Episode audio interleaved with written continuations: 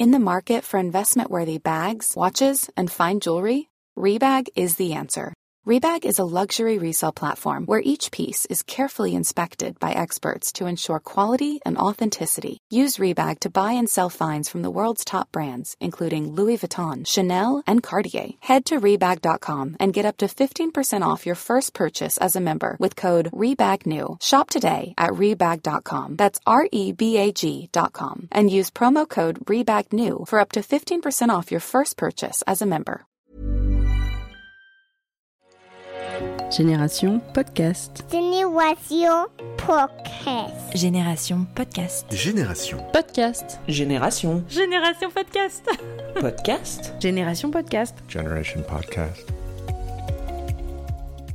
Aujourd'hui, je suis accompagnée d'Ariel Nissenblatt, qui est loin d'être inconnue dans le monde du podcast et encore moins des auditeurs de Génération Podcast, puisqu'Ariel m'avait déjà fait l'honneur de participer à l'épisode d'ouverture de la saison 3. Aujourd'hui, on revient sur son parcours et ses expériences dans l'industrie du podcast. Au cours de notre conversation, on revient sur l'état de l'industrie du podcast et de l'importance d'événements comme Podcast Movement, la conférence où est enregistrée cette interview. Ariel me raconte sa toute première participation au Podcast Movement il y a quelques années et elle m'explique la manière dont ça a contribué à lui ouvrir des portes dans le monde du podcast. Ensemble, on explore euh, l'importance euh, du réseau, de nouer des liens et de l'esprit de collaboration qu'il y a dans la communauté du podcast, aux États-Unis comme en France d'ailleurs. Ce qui est dingue, c'est que entre sa toute première participation il y a moins de 5 ans à la conférence et aujourd'hui, Ariel est devenue une figure hyper importante du podcast dans le domaine donc aux États-Unis.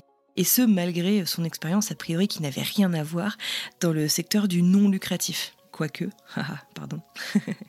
Ariel nous livre aussi des informations précieuses sur sa spécialité, les stratégies de marketing du podcast et l'importance de la résilience et de l'expérimentation. Bien entendu, on parle d'un des chevaux de bataille d'Ariel, sa newsletter de recommandation de podcast. Et puis, elle nous explique comment c'est devenu un outil hyper puissant pour elle, mais aussi pour les créateurs en général, afin de faire découvrir et de découvrir de nouveaux podcasts et donc de toucher un public plus large. Bienvenue dans Génération Podcast, merci infiniment de nous écouter. C'est parti pour le chapitre 3. And we're recording. All right. Hello, Ariel. Hello Hi. again. You opened the, the third season of Generation Podcast last year with me. Uh, and I'm so glad we get to meet in person. So thank you so much for making the time. I'm so excited to be here. I love recording in person, and I do not get to do it very often. Me too. All right. So, what took you to Podcast Movement and why have you been coming for all these years? Oh, I love podcast movement. I've been coming every year since 2017. Okay. The first time I came to podcast movement, it was in Anaheim, California, just outside of LA, and I just yeah, famous for Disneyland. And I was very new to podcasting. I just started my podcast recommendation newsletter a few months beforehand, and I was looking for any opportunity to meet other creators, podcasters, to really bring myself into the podcast space, the industry. And so I found out that this event was happening in Anaheim, and I lived not too far away. And I reached out to the founders, Dan and Jared, and I was like, Would you let me come for free in exchange for advertising for the conference in my newsletter? Oh, that's good. And they said yes. And I went and I drove myself and I, uh, you know, sat in traffic and I got there and i went two days in a row and I made so many friends connections, went Yeah. to all the swag tables and got all the free stuff and made connections that I am still in touch with to this day, connections that have led to jobs. Oh my and gosh. I've gone to every single podcast movement ever since. Ever since. And I love it. And I just really love meeting people. And I really find people here to be unbelievably creative and collaborative and, Accessible. yeah, and kind. Yes. Yes, absolutely. Because you did not come from this industry, so maybe that was a change. yeah. I mean, weirdly, I came from nonprofits. Yeah. So you would think people should be nice in nonprofits, but Yeah. I think they're nicer here. So it's pretty incredible because how long did it take? Three years. You came first, you know, like as a free visitor, trying to learn and connect with Yeah. uh, many people. And today, yesterday, I think you had what seven I sessions? had five panels. Yeah. I was on five panels or speaking. Yeah, the, the first year I came, I was just an attendee. I was walking around, Right. going to sessions. Second year I came, I was an attendee, but I technically worked for, uh, what's it called, a studio in Los Angeles that sent me. Mm-hmm. Um, it was not my full time job. It was about uh, 20, 30 hours a week. Mm-hmm. And then the next year, 2019, in Orlando, podcast movement. That was the first time I was a speaker. Right. And I worked for Castbox, Mm-hmm. the podcast listening app. So that was my first full time job in the podcast space. So it took me two years ish to get a full time job Uh, in the podcast space. Not bad at all, right? Yeah. But I really hustled. You know, I did everything I possibly could. I continued to do the newsletter, continued to just get on as many phone calls as people would take me. Yeah. And uh, yeah, so yeah, I've, uh, since then I've spoken in some form ever since. And so it's, cra- I mean, it's crazy. It's amazing too, and I think that's something that's very uh, proper to the US. Uh, that like you did not go to school for this, you didn't have a ton of experience, and yet here you're here talking to us about podcast marketing. Yeah. Um, what are your um, specialties? Can I say that? If I come to Arielle, Yeah. what am I going to learn about? I know a lot about marketing. Yeah. I know a lot about podcast marketing. And I don't just know a lot about podcast marketing. I also have a lot of ideas Yeah. about podcast marketing. And, and honestly, that's marketing really is experimental. It's all about thinking outside Trying. the box, being, being willing to try things, being willing to fail, being willing to then innovate upon those failures and figure out where to go from there. So I really think resiliency is a big skill set yeah. when it comes to podcast marketing. So I know a lot about podcast marketing. I know a lot about the the key players in the industry, who's doing what, who's making what, what's trending, what you should be aware of as a creator, what other creators you should be aware of as a creator. Yeah. And then I also really like to keep up with creator tools. So software services, Yeah. physical products that creators can and should be using depending on the stage that they're at, depending on the genre of their podcast. That's something that I pride myself on keeping up with. That's awesome. Last time we talked, I don't think you had feedback feedback with uh, earbuds yet out. No, earbuds, I found it in 2017. No, but feedback. Oh, The- feedback with the- earbuds, the podcast, I did in 2019. But Ah, funny but- that you ask because I've never put too much of a, an emphasis on it. Okay. My emphasis in the in my personal projects when it comes to podcasting is the newsletter. So Okay. Earbuds is a newsletter that goes out every Sunday. Mm-hmm. Each week is curated by a different person. Anyone can curate a list.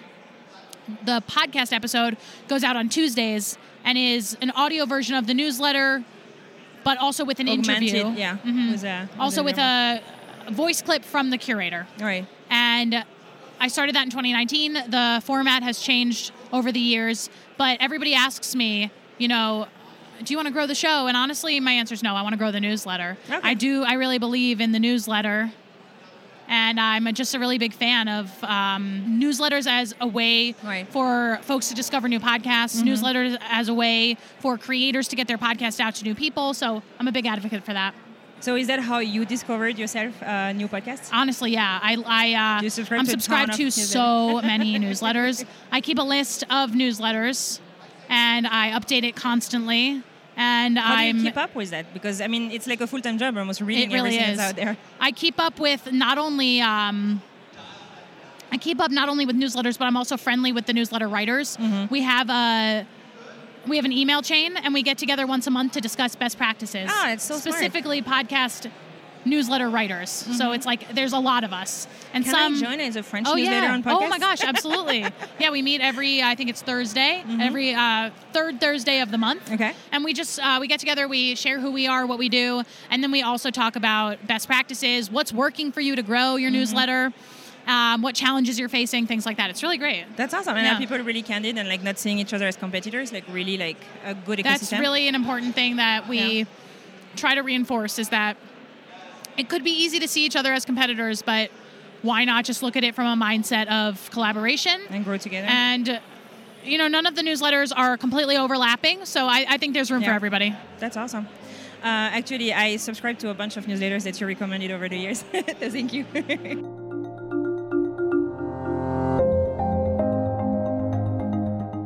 just going back to your podcast feedback, um, I'm just curious because you were talking about like how marketing is such an experiment and like trying new things. Um, can you tell me, like I don't know, maybe over the last year or something like that, uh, what is one thing that you tried that didn't really work and what you learned from it? for marketing my podcast specifically Yeah. um, something that i have tried when it comes to marketing feedback with earbuds i try audiograms Yeah. and i like audiograms i like putting them the together video with little clips. Yeah, it's like a waveform or captions or an image, just an audio soundbite of the show in a mm-hmm. in a video in a visualized manner, right? Right. So I make those for every episode, and I'm not going to say they actively don't work because I don't believe that it, it's that easy. I think some things work more than others, some mm-hmm. things work less than others. And when I make audiograms, sometimes they get traction, sometimes they don't. Sometimes they lead people to go click on my podcast, sometimes they don't. But I, I still continue to make them because I like playing with the technology, and I always find that that's a fun, fun thing to do in the podcast production process. So you'd still recommend it? Yeah, I do. I, I like Yeah. audiograms a lot. I, I make them now on Descript, and they're super easy to make and to make in a fun way. You can add uh, sound effects, you can add visuals, you Yeah. can add graphics, you can add gifs. It's it's a good time. so how about you describe actually Descript because I knew you as head of community for Squadcast, which was acquired last week by Yeah. Descript. So yesterday I did my due diligence. I went on the booth and I met Zach from Squadcast, Yay. who always emails us, right? Yeah.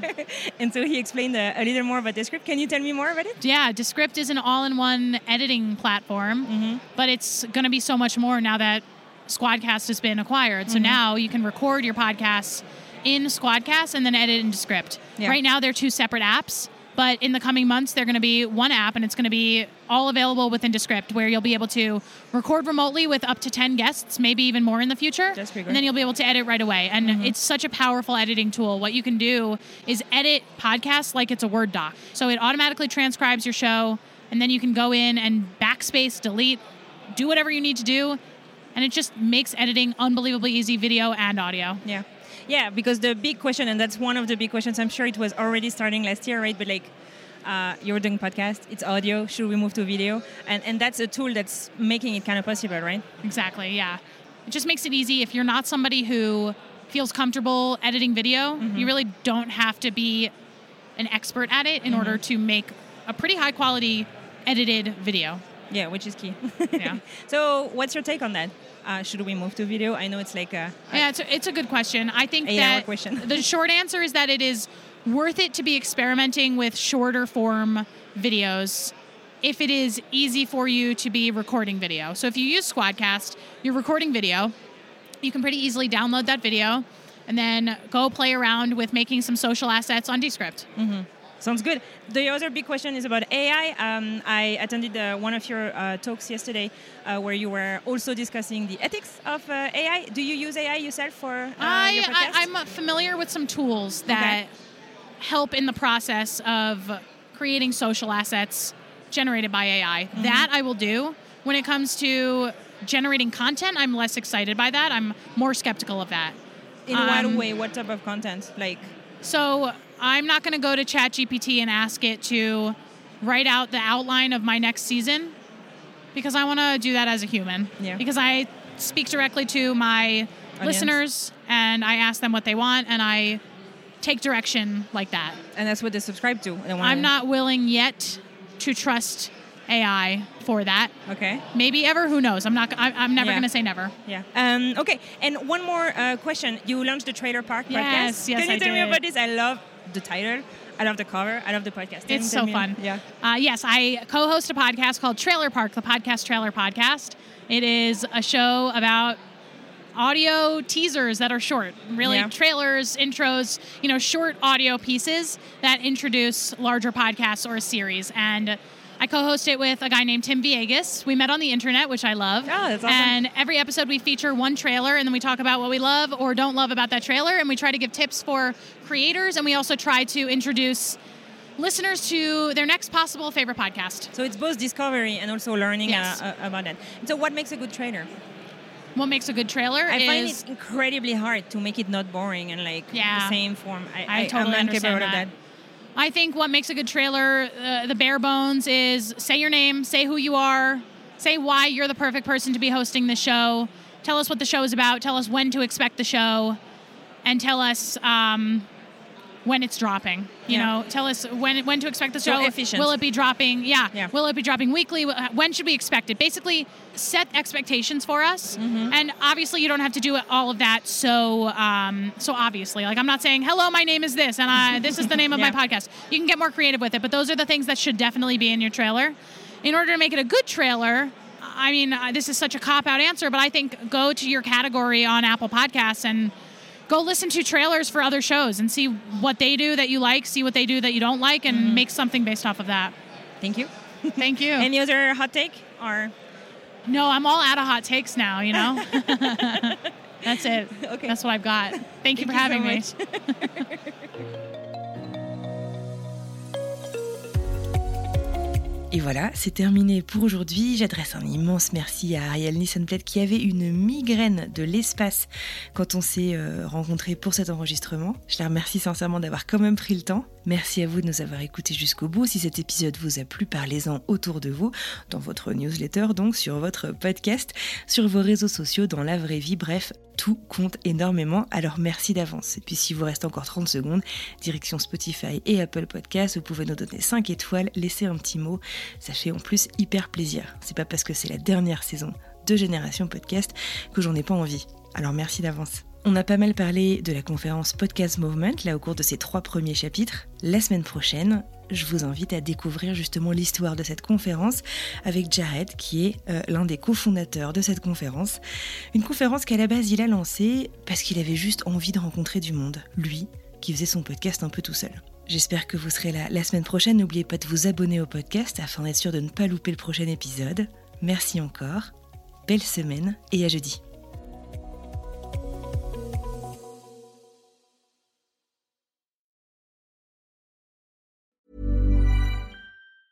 Hi, I'm Daniel, founder of Pretty Litter. Did you know cats tend to hide symptoms of sickness and pain? I learned this the hard way after losing my cat, Gingy. So I created Pretty Litter, a health monitoring litter that helps detect early signs of illness by changing colors, saving you money and potentially your cat's life. Pretty Litter is veterinarian developed, and it's the easiest way to keep tabs on your fur baby's health right at home. Go to prettylitter.com and use code ACAST for 20% off your first order and a free cat toy. Terms and conditions apply. See site for details.